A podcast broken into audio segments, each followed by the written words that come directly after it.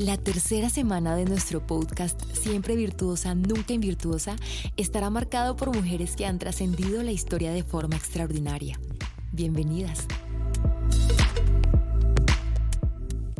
Hola. Cuando leemos la vida de Lea, pensamos que su hermana, Raquel, fue mala. Pero no fue así. Ella fue víctima también de su propio padre. Ella conoce a Jacob y se enamora de él. Jacob la ama a ella y no entiende por qué un hombre es capaz de trabajar gratis para su padre solo por su amor. Esto cautivaba el corazón de Raquel. Cada año ella se preparaba para ese momento donde iba a casarse con el hombre que le demostraba con hechos que la amaba. Llegó el día de la boda y ella se entera que su padre le dice a su hermana que debe dormir con él. Su hermana debe dormir con el amor de su vida. Qué noche más larga tuvo que haber pasado. Ya habíamos hablado del padre de estas dos mujeres, que era un insensato, un insensible, un hombre avaro que no tenía escrúpulos. Pero bueno, no estamos hablando de él. Respiremos y sigamos. Raquel esperó por siete años a su esposo y el día de su boda lo tuvo que esperar siete días más para poder por fin estar con él. Ella amó a Jacob y él amó con un amor incomparable a Raquel. Pero Dios no se agradó de esto y el Señor no permitía que ella tuviera hijos. La época de esta historia era un momento donde tener hijos lo era todo. Cuánta aflicción hay cuando no podemos tener hijos o cuando estos se tardan más de lo normal. Ella veía cómo su hermana tenía un hijo tras otro y tras otro y tras otro y ella solo era estéril. En ese momento su corazón se contaminó, su corazón se llenó de algo que la carcomía y fue envidia. Dice Génesis 30, el versículo 1. Al ver Raquel que no daba hijos a Jacob, tuvo envidia de su hermana y dijo a Jacob, dame hijos o si no me muero. Jacob se enojó con Raquel y le dijo, ¿soy yo acaso Dios que te ha negado el fruto de tu vientre? Ella tuvo envidia. ¿Pero qué es la envidia? Es un sentimiento de tristeza o enojo que se experimenta por no tener algo que otra persona posee. Sé que leemos esto y decimos, pero ¿cómo Raquel pudo tener envidia? Pero a veces la aflicción nos ciega los ojos y nos carcome por dentro. Es difícil ver que otras personas obtengan fácil lo que tú por años has orado y nada. ¿Sabes qué me gusta de la Biblia? Uno, que es la palabra de Dios. Pero dos, que el Señor nos enseña con personas tan humanas como tú o como yo, que muchas veces nos equivocamos. ¿Alguna vez has sentido envidia? ¿Alguna vez la aflicción te ha cegado tus ojos? ¿Alguna vez has tenido rabia porque ves cómo otros Dios los bendice y a ti no? Te quiero decir algo. Es normal que lo sintamos, porque somos humanas y de carne y hueso, con sentimientos y emociones. Pero lo que no podemos permitir es que esto nos controle y dañe nuestras relaciones con los demás. La envidia produjo amargura en su corazón que llegó a reclamarle a su esposo el por qué no le daba hijos. Él se enfureció y le dijo, ¿cómo se te ocurre decirme eso? Si no soy Dios, Él es el único que lo impide.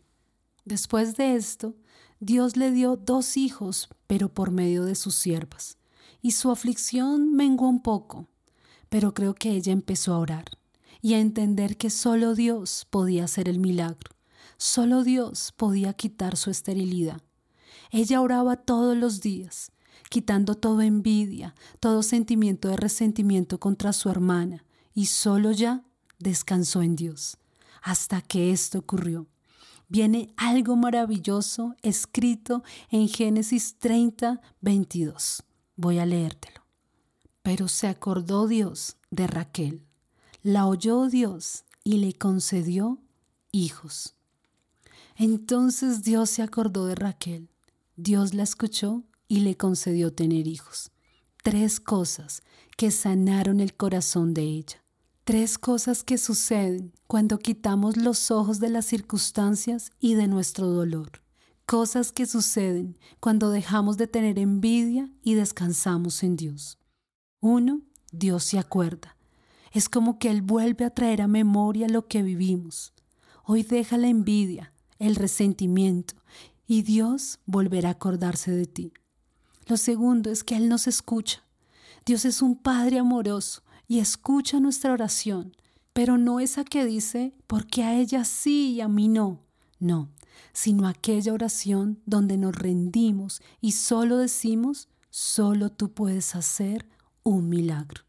Y lo tercero es, Él nos conoce y nos da bendición.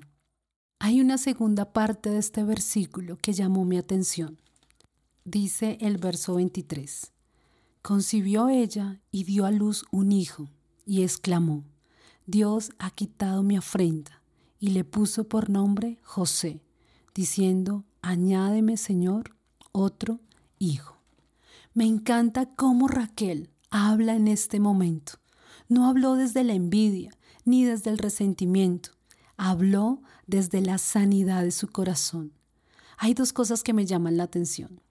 Una, que dijo Dios ha quitado mi afrenta. Y afrenta es vergüenza y deshonor. Ella tenía una marca. No poder tener hijos traía un manto de vergüenza, pero entendió que Dios se lo había quitado. Dios quiere quitar nuestra deshonra, nuestra vergüenza, la afrenta que hemos cargado por años. Pero hay algo más que resalta aquí, y es que el pueblo de Israel tenía la costumbre de poner los nombres a sus hijos de acuerdo a la situación que estaban viviendo. Pero aquí ella no hizo eso, sino que entendió que el quedar embarazada era la señal de que Dios quitaba su vergüenza, quitaba su afrenta. Pero su hijo tenía una naturaleza, y por eso el nombre de su hijo fue una declaración profética. José significa Él añade, que el Señor me añada otro hijo. Raquel no entendía, pero estaba hablando proféticamente. Raquel tuvo otro hijo antes de morir que se llamó Benjamín, pero esta profecía no era para este último hijo, no, sino que José luego tuvo dos hijos que se llamaron Manasés y Efraín, y ellos entraron a ser parte de los doce patriarcas o de las doce tribus de Israel. Es decir, que por nacer José, Dios le concedió dos nietos que fueron parte fundamental de la constitución de la tierra de Israel.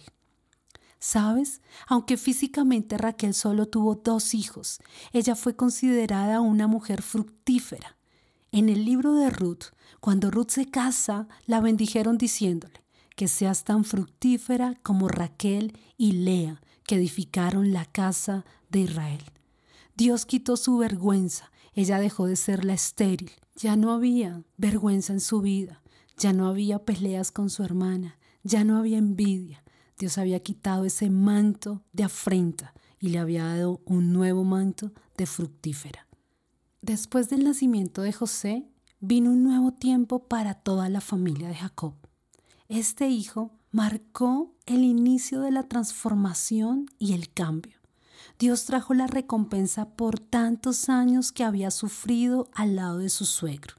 Este hombre le había cambiado el sueldo diez veces. Sí, el padre de Raquel y Lea. Pero Dios no se queda con nada y comenzó a bendecirlo de tal forma que él fue prosperado mucho más que él. Este nacimiento fue tan especial que no solo quitó la afrenta de Raquel, sino también la de Jacob. Su nombre significaba engañador. Pero después del nacimiento de su hijo, esto lo usó Dios para devolverlo a su tierra y que él tuviera un encuentro cara a cara con Dios. Dios le cambió su nombre de Jacob a Israel. Este día, la promesa de ser una nación comenzaba con un encuentro entre el ángel de Dios y Jacob. La historia cambió por el nacimiento del hijo de Raquel, del hijo de la estéril. Hoy el Señor quiere quitar tu vergüenza. Ve delante del Señor, pero no como víctima, sino adorando al Señor, creyendo que Él es el único que puede darte el milagro. No sé qué te produce vergüenza o afrenta, pero hoy quita la envidia, la frustración, ve a la cruz, ten un encuentro cara a cara con la cruz y deja que Dios te sorprenda. Dios va a traer una bendición que te va a añadir más y más bendición. Gracias por escuchar este podcast. Nos escuchamos mañana. Gracias por conectarte a la segunda temporada y a ser parte de este nuevo comienzo.